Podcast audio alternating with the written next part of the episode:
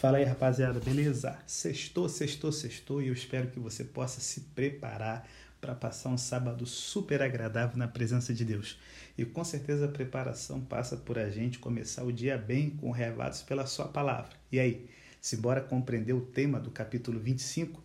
Hoje nós vamos falar sobre a profecia dos 70 anos de cativeiro e eu espero que você possa ficar bem ligado para aprender direitinho o que o povo de Jerusalém não aprendeu. Então não vamos garotear, beleza?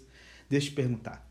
Você consegue se imaginar pregando a mesma coisa por 23 anos? Gente, é o que nós estamos vendo aqui no capítulo 25. Durante 23 anos, Jeremias pregou sempre a mesma coisa. Convertei-vos da maldade das suas ações e habitai na terra. Mas a gente vê aqui que Judá se recusou a ouvir as palavras que Deus proferia por intermédio do seu profeta. Gente, 23 anos. Você consegue imaginar a frustração do profeta, tendo feito advertências e convites repetidas vezes e repetidas vezes tendo sido ignorado ou perseguido? 23 anos. Você consegue compreender mais da graça de Deus quando percebe que foi ele quem realmente foi ignorado e rejeitado? E uma vez que, conforme predito, a invasão babilônica estava em andamento e o exílio estava assegurado, Deus acrescentou uma nova nota de promessa. O cativeiro deveria durar somente 70 anos. Então, quando se cumprissem os 70 anos, a Babilônia teria sua retribuição. Na verdade, todas as nações que são inimigas do povo de Deus serão punidas. E aqui nós temos três temas que estão relacionados aqui nesse capítulo. Primeiro, Deus ele traz o desastre sobre os seus para discipliná-los. É o que diz Paulo lá em 1 Coríntios.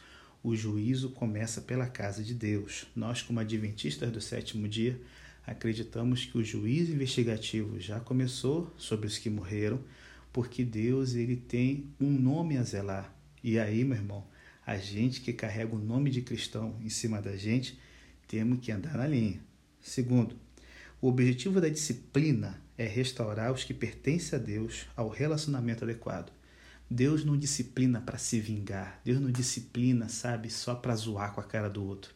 É para a gente poder ver o nosso erro e poder crescer.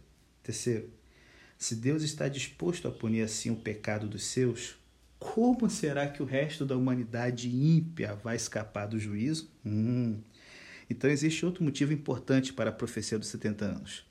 Na Babilônia, Judá olharia para trás e, angustiada, se perguntaria se Deus teria abandonado ela para sempre. Ali, o povo de Deus ia considerar sua terra assolada e as ruínas do templo e se perguntaria se, por causa do seu pecado, teriam perdido o seu antigo relacionamento. Então se lembrariam da predição de Jeremias de que, depois de 70 anos, os gestantes se tornariam. Nessa profecia, os exilados encontrariam esperança, que é o que nós vemos aqui no livro do profeta Daniel, no capítulo 9 e no capítulo 10. Mas pode ser que você se sinta um pouquinho intimidado aqui com a ideia da ira de Deus, certo?